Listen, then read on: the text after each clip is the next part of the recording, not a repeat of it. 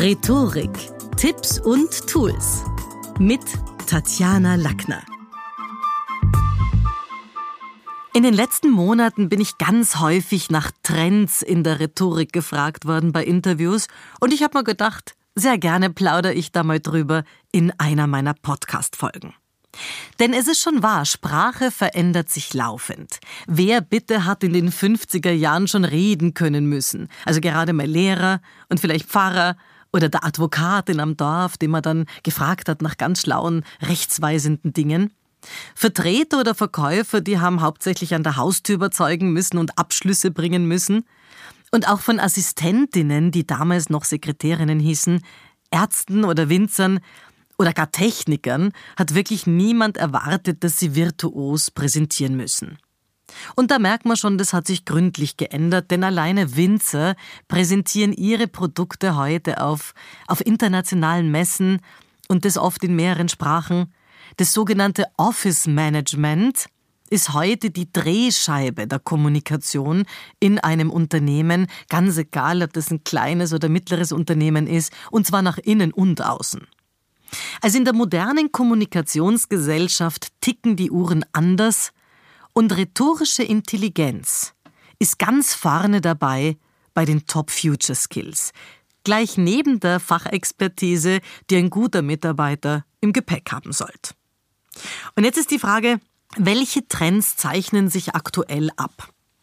Da haben wir erstens den Denialismus. Über den habe ich übrigens schon eine ganz eigene Podcast-Folge gemacht. Darum reiße ich ihn nur ganz kurz an. Denialismus wird in den nächsten Jahren gesellschaftlich noch, ja, noch deutlich stärker ins Zentrum unserer Aufmerksamkeit rücken. Der Begriff selber ist noch recht jung und kommt aus dem Frankreich der 1980er Jahre. Dort hat erstmals so eine Blase von Historikern die Existenz von Gaskammern im Zweiten Weltkrieg angezweifelt. Denialismus kann übersetzt werden mit Wissenschaftsleugnung. Und die erlebt man natürlich in, in, in verschiedenen Bereichen. Das ist natürlich längst entkräftet worden, damals bei den Historikern, aber es hat sich draußen äh, dann sogar so gehalten, dass im österreichischen Parlament 20 Jahre später ein Parlamentarier da seinen Hut ziehen musste. Wissenschaftsleugnung erlebt man nicht nur bei der leidigen Impfdebatte, ja, die sicher nicht die einzige Blüte ist, sondern der Baum der Erkenntnis ist voll mit Themen rund um die Klimadiskussion, Elektroautos, Migration. Und jeder will da natürlich auch, auch teilhaben und dabei sein. Also wenn wir uns kurz zurückerinnern an Donald Trump, dann war der ja bekennender Klimaleugner.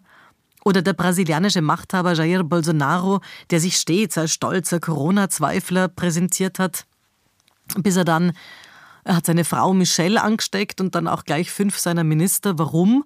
Weil bei ihm Corona diagnostiziert wurde und er sich natürlich nicht an die Quarantäne gehalten hat und äh, das nach wie vor als leichte Grippe bezeichnet.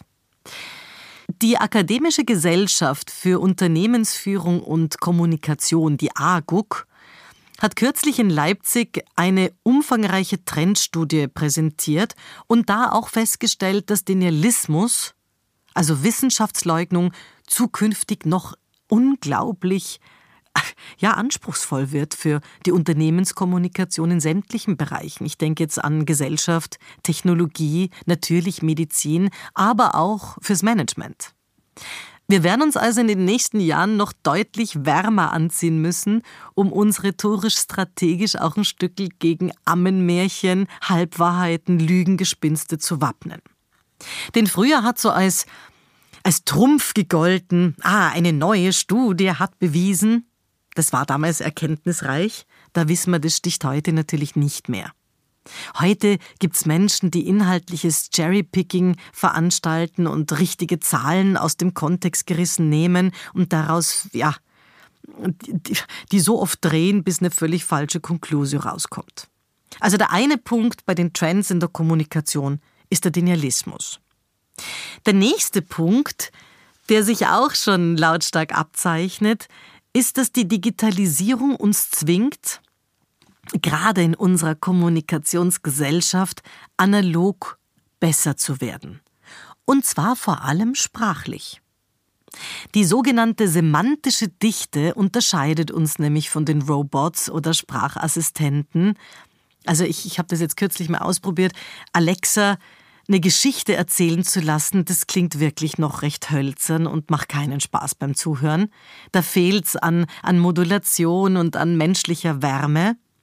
Aber wir merken auch, dass die Audioplattformen und Podcasts boomen und uns auch hier, nämlich jetzt im, im, analogen, im analogen Sinn, immer größere sprachliche Kompetenz abverlangen.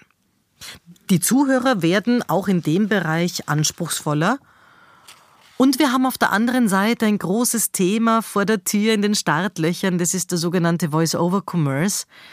Ah, also das wird ein Riesengeschäft werden nach dem Motto Vocalize Your Business. Und da will ich auch sagen an, an meine Podcast-Hörerinnen und Hörer, in einer Welt, in der vieles personalisiert ist, ist es wenig kundenorientiert, die eigene Mailbox beispielsweise unbesprochen zu lassen oder nur irgendeiner ja, einer synthetischen Systemstimme zu überantworten. Also lieber besprichst du deine Mailbox selber. Und auf der anderen Seite merken wir es auch bei Erklärfilmen, die ebenfalls boomen und sich mittlerweile deutlich unterscheiden. Nicht nur in den genialen Bilderwelten oder Animationsideen, sondern vor allem darin, haben die sich eine professionelle Sprecherin, einen Profisprecher genommen oder ist es irgendwie sprachlich gestümpert? Der nächste Trend. Der nächste Trend hat zu tun mit Charisma und Charakter. Die sind nämlich nicht gleichbedeutend. Und in der Politik einiger Länder haben wir das auch in meinem, haben wir das in der letzten Zeit auch erleben müssen und natürlich auch in der Wirtschaft. Auch dort werden charismatische Persönlichkeiten gerne verwechselt mit moralischen Instanzen.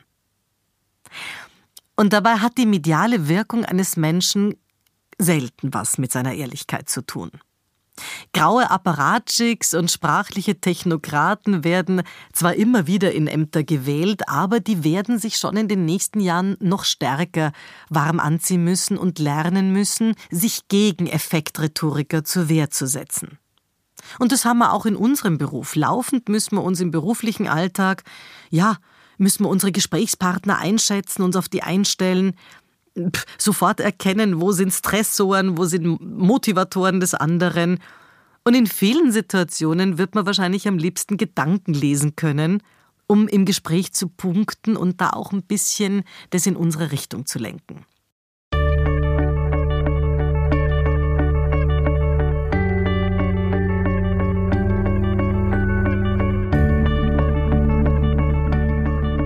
Der nächste Punkt, wo sich ein Trend abzeichnet, ist in der Körpersprache, in Social Codes und bei Rederitualen.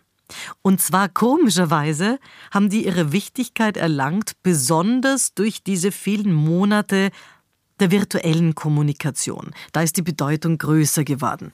Und jetzt muss man ja sagen, also wenn man jetzt in einem Zoom-Meeting ist oder, oder auf MS Teams, dann ist es doch komisch, man sieht den anderen ohnehin nur bis, bis also Halbbüste dann ist es doch komisch, dass ausgerechnet dort jetzt die Körpersprache so an Bedeutung gewonnen hat, wo man den anderen ja nur bis zur Hälfte sieht. Aber es geht eben da auch um die Frage, wie schaffe ich es über diese technische Barriere hinweg, Stimmung zu machen. Und wie kann ich auch als Wissensarbeiter an den Bildschirmen hier schauen, dass ich sowohl mit, mit Social Codes, aber auch Rederitualen ähm, hier mich durchsetzen kann in einer Online-Situation, wo dann die Körpersprache ganz anders sein muss, weil die normale Körpersprache wird ja, wenn das Bild nur, nur bis kurz unter das Kinn reicht, nicht gesehen. Also ich muss das sogar proaktiver einsetzen und damit hat es natürlich auch in dem Bereich einen Boost gegeben, stärker als noch früher. Andere Menschen nur mit der Stimme und durch die Kraft der Worte zu berühren, gehört auch deshalb mit zu den Top Future Skills. Und den letzten Trend, der sich da ja deutlich abzeichnet schon seit einigen Jahren, das ist der Generational Shift. Der verändert gerade die Arbeitswelt. Also Babyboomer, so Menschen, die ja rund um 1950 geboren sind, kommunizieren eben völlig anders als die Generation Y. Und in vielen Ländern arbeiten, auch bei uns übrigens, vier Generationen auf dem Teller der Wertschöpfung. Die Werte, sind da aber völlig unterschiedlich und auch die Welten, in die diese Menschen hineingeboren wurden, diese Generationen, sind völlig unterschiedlich voneinander. Machen wir es vielleicht mal praktisch. Während der Babyboomer Herbert, und der Herbert ist 68, äh, noch Stehsätze predigt in der Familie wie zuerst die Arbeit, dann das Spiel, weiß die Generation Y Mareike, die 27 ist, natürlich längst, dass sich Work and Travel gut organisieren lassen. Also dass es heute nein, es gibt die große Trennung zwischen Arbeit und Freizeit nicht mehr. Generation X Sibylle, die ist 49 hingegen, fühlt sich, dass sie also wirklich in der Mitte gefangen ist und steht zwischen den Generationen, der Generation ihrer Eltern und der ihrer Kinder. Die hat das Gefühl, sie muss da dauernd auch irgendwie die beiden zusammen moderieren, weil sie merkt, dass ihre Mutter wo ja früher die Oma immer die Verständnisvolle war, überhaupt kein Verständnis mehr hat für die Generation ihrer Kinder. Tapfer moderiert die Generation X Sibylle also auch im Job, Change-Prozesse, während sie dann daheim ihren Generation Z Timo, der ist 17, motiviert für die Schule zu lernen. Und an manchen Tagen hat sie wirklich das Gefühl, dass sie wie eine Zeitreisende zwischen den verschiedenen Wirklichkeiten hin und her düst. Denn natürlich kann sie ihre, ihre eigene Mutter, die Lore, die ist jetzt 71, gut verstehen, die davor warnt, dass die Tochter Mareike schon wieder ins Ausland abhauen möchte und nicht daran denkt, ihr Studium hier in der Stadt zu beenden. Auf der anderen Seite kann die Sibylle aber auch ihre Tochter Mareike verstehen, die besonders durch diese Work-and-Travel-Initiativen und durch diese Aufenthalte in Lissabon, in Madrid sich persönlich enorm weiterentwickelt hat. Vieles von dem, was die Tochter kurz entschlossen macht, hätte sich Sibylle selber wahrscheinlich nie getraut. In Wahrheit sorgt sich die Sibylle wahrscheinlich am ersten um den Sohn Timo, den 17-Jährigen, weil der noch überhaupt keine Anzeichen hat, irgendwie sich für irgendwas zu interessieren. Und wann immer sie ihn dann fragt, was willst denn du mal machen? Ja, beruhigt sie natürlich die Antwort nicht, weil die Sibylle nicht weiß, ob Matratzentester tatsächlich ein Beruf ist. Klar ist also, Sprache trennt Generationen und Verhaltensunterschiede in der Kommunikation, die machen sich nicht erst seit der Corona-Pandemie bemerkbar, sondern die sind auch zwischen den Generationen schon längst feststellbar. Die Generation Z, jetzt definieren wir sie halt einmal, zwischen 1997 und 2012 geboren, die haben beispielsweise massive Hemmungen zu telefonieren. Die texten lieber. Telefonische Kommunikation, ah, das ist denen ein Gräuel, die greifen nur ungern zum Hörer. Und jetzt haben wir aber da draußen eine, eine, eine, Gesellschaft, wo viele Chefs unter Personalmangel leiden, nicht zuletzt auch deswegen, weil sie in Wahrheit Jobs ausgeschrieben haben für eine Generation, die es so gar nicht mehr gibt. Denn nehmen wir eine Agenturchefin. Eine Agenturchefin, die beispielsweise kreativ arbeitet und sich selber so ein bisschen entlasten möchte mit den mühseligen Bürotätigkeiten, die sucht deshalb administrative Unterstützung und freut sich, dass sich so viele gut ausgebildete Menschen beworben haben und stellt dann aber in Bewerbungsgesprächen fest, dass die alle, also mit mir, also haben sie wirklich eine Mitarbeiterin, ich kann ganz gut out of the box denken. Und dabei sucht die Agenturchefin aber eigentlich gerade Büropersonal, das ganz banal in der Box denkt und ihr Office straff organisiert. Während viele dieser Generation Y-Bewerber aufgewachsen sind mit TV-Formaten wie Germany's Next Top Model oder Deutschland sucht den Superstar oder Voice of Germany oder was auch immer. Wir haben das ja auch in allen Ländern, diese Formate. Und manchmal wirken sie dann auch in Bewerbungen, findet die Agenturchefin so, als würden sich nur ganz schwer zum Arbeiten überreden lassen, weil sie eigentlich eher so das Gefühl geben, ah, ich bin die Diva, ich werde auch noch entdeckt, ich bin ein Star.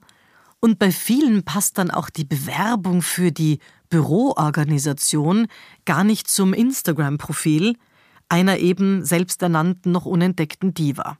Ganz im Gegenteil, sie erwecken eher den Eindruck, als würden sie eher mit der Agenturchefin gerne auf Augenhöhe mit der Chefetage arbeiten.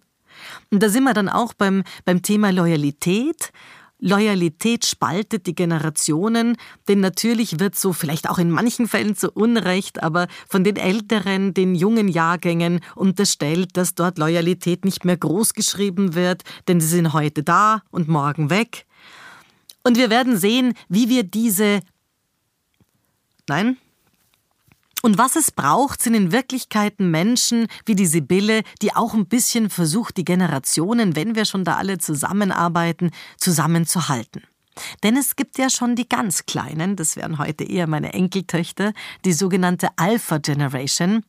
Also die werden heute akademisch definiert als geboren zwischen 2010 und 2025 wo man natürlich noch nicht ganz viel wissen, die sind ja heute noch klein, aber da werden wir noch erleben, wie sehr die unter diesem Social Distancing und Sebastian geht jetzt nicht auf die Rutsche, nein und setzt eine Maske auf oder wie auch immer, also hier Abstand halten, waren die ja sehr geprägt in der Pandemiezeit, ob die jetzt dann eher in die Distanz gehen oder vielleicht sogar eher wieder Nähe suchen, weil ihnen das ja vielleicht sogar ein Stückchen gefehlt hat. Also Fazit, die Rhetorik der Zukunft verlangt immer mehr nach frischer Erlebniskommunikation.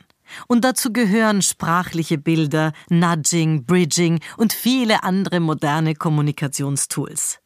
Business-Rhetorik ist nicht nur für den Arbeitsmarkt nachgefragt, von wegen Business, denn Schlagfertigkeit trainieren, Killerphrasen kontern und Manipulationen erkennen gehört heute für viele zur Persönlichkeitsentwicklung dazu. Das war's für heute. Besuchen Sie mich doch in der Schule des Sprechens in Wien. Auf Facebook, LinkedIn, Instagram, YouTube und auf Clubhouse. Oder auf sprechen.com.